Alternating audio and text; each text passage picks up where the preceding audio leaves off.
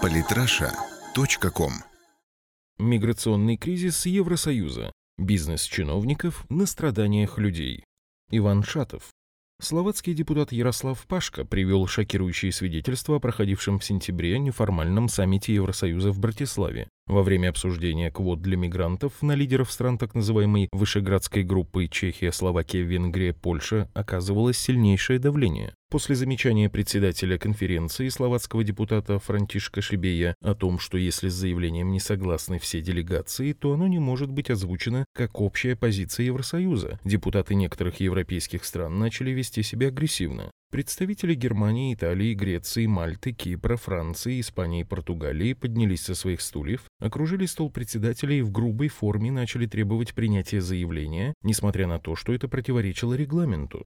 Они кричали, размахивали декларациями, толкались и ругались. Иногда казалось, что предложенные нами решения миграционного кризиса лишили бы их солидного бизнеса, свидетельствует словацкий депутат. Депутат не ошибся. Мигранты – это бизнес, связанный через различные некоммерческие организации и фонды с политическими структурами Евросоюза. Часть европейской бюрократии заинтересована в постоянном потоке мигрантов в Европу. Чем больше мигрантов, тем больше финансирования организаций, занимающихся миграцией. Часть средств получают и те, кто своими политическими решениями помогает держать миграционные ворота в Европу открытыми. Результат таких решений можно наблюдать каждый день на французско-итальянской границе, где добровольцы из соросовских НКО, долгое время протестами пытавшиеся добиться беспрепятственного перехода границы для тысяч беженцев, на прошлой неделе перешли к более мягкой тактике – перевозить мигрантов через границу на арендованных микроавтобусах. Однако для того, чтобы оказаться на границе, беженцы сначала должны преодолеть Средиземное море, но и здесь не обходится без доброходов.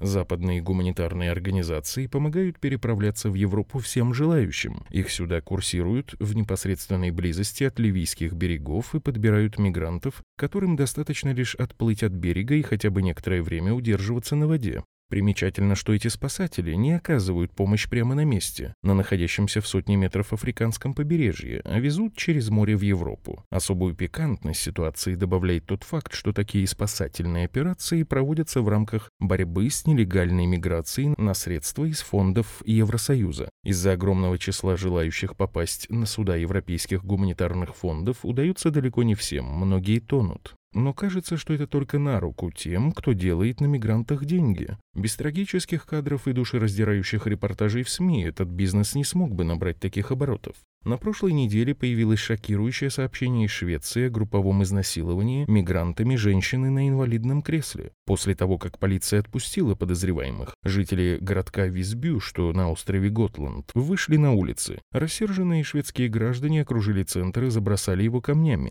Кроме того, в городе прошли несколько протестных маршей, требующих немедленной депортации мигрантов из города. Не менее скандальная новость из Германии. Чита мигрантов из Дуйсбурга продавала свою новорожденную дочь на интернет-аукционе за 5000 евро. Решается вопрос о возбуждении уголовного дела. Ребенок был взят под опеку. Также на прошлой неделе свое миролюбие продемонстрировали мигранты в немецком городке Шлухтерн. В полицию поступил вызов о драке в учреждении для беженцев. То, что увидели там полицейские, было чересчур и для опытных стражей правопорядка. 19-летний мигрант сидел на теле своей окровавленной жертвы. Молодой человек откусил у своего оппонента уши, губы, веки и выколол глаза.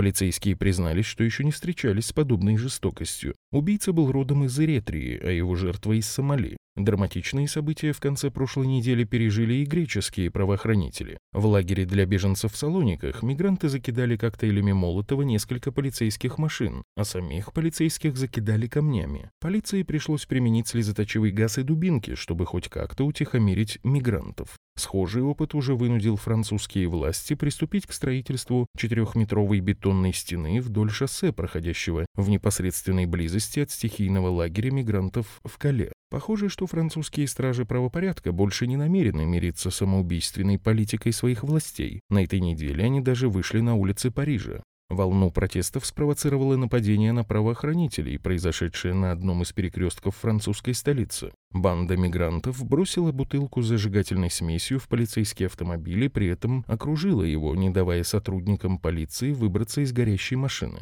В результате двое полицейских получили серьезные ранения, а один получил настолько сильные ожоги, что его жизнь до сих пор находится в опасности. Складывается ощущение, что миграционный кризис в Европе не решится до тех пор, пока политики, ответственные за него, сами на своей шкуре не испытают все прелести подобного мультикультурализма. И судя по тому, что уже даже европейские стражи правопорядка не могут чувствовать себя в безопасности, ситуация к этому близка. Подписывайтесь на наш канал в Телеграм. Самые интересные статьи о политике и не только. Читайте и слушайте каждый день на сайте polytrasha.com.